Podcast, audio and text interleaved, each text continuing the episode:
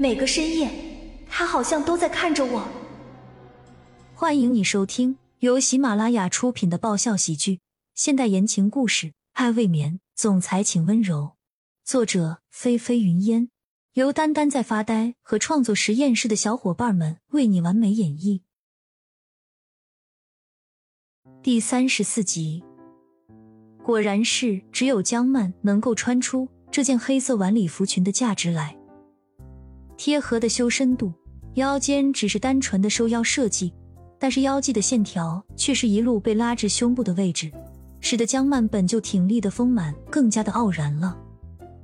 后背裸露至腰际，展现出一大片白皙的背部，而在走动之间，大腿侧面的裙摆随着走动摇晃。隐隐约约间，只见江曼那白皙的修长双腿若隐若现着。这样的江曼，恐怕只能用四个字来形容了：祸国殃民，简直就是祸国殃民呐！江曼，我敢说，你这要是生在古代呀，一定是个祸国殃民的妖女。安宁双目惊艳的打量着江曼，不停的在江曼身边来回转着圈，满脸的骄傲和自豪。就是说嘛，他给江曼留下这件礼服准没错。本来这件礼服就是他看电视节目的时候脑子里闪过的灵感。那时候他还纠结着谁穿上去才能展现这件礼服的价值。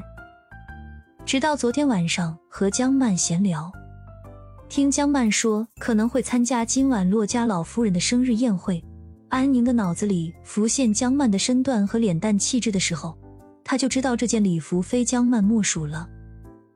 骆君年直勾勾的盯着江曼，眼里的惊艳是那么的露骨，甚至慢慢的还浮现出了一抹哀伤和怜惜的怀念。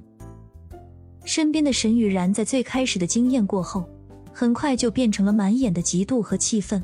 而当他看见骆君年的眼神时，心里的恨意又进一步的加深了。然而。在场的另外三个人对沈雨然的情绪并不是很在意。那个，多谢夸奖。江曼腰身有些飘渺的敷衍着安宁，她并不觉得自己真的有那么祸国殃民。当然，她也根本想不到骆君年会出现在这里。不，更为准确的表达应该说，江曼她是真的没想到。按道理说，江曼应该更早一些能够察觉到。骆君年和沈雨然都和安宁认识，按安宁在富家子弟中的名声，来找他也是情理之中的。安宁还在不停的上下扫描着江曼，伸手摸着下巴，眼光里的惊艳和欣赏没有减弱的趋势。而骆君年火烧一般的目光，也是一直不停的盯着江曼，莫名的感觉到空气中一阵阵灼热的气息。沈雨然死死的握住拳头。看着江曼的眼里又平添了一抹记恨。当他仰头看见骆君年欣赏江曼的眼神时，沈雨然更是恨得要死。可是他脸上却是浮现了截然不同的表情。沈雨然柔声甜腻的朝骆君年说道：“君年，我们走吧。”“哎，别走啊！这么美的美景，不再多欣赏欣赏，岂不是太可惜了？你说是吧，骆君年？”安宁一个快步闪身。就挡在了骆君年的面前，挑眉笑着看向骆君年。嗯，的确很美。骆君年随口应着，脸上的表情收敛了许多。与此同时，他能够感觉到沈雨然死死抓紧自己手臂的力道越来越重了。只见沈雨然眉头不着痕迹的一皱，神情倒是恢复到了原先的淡然，很好的掩饰住内心的委屈和嫉妒。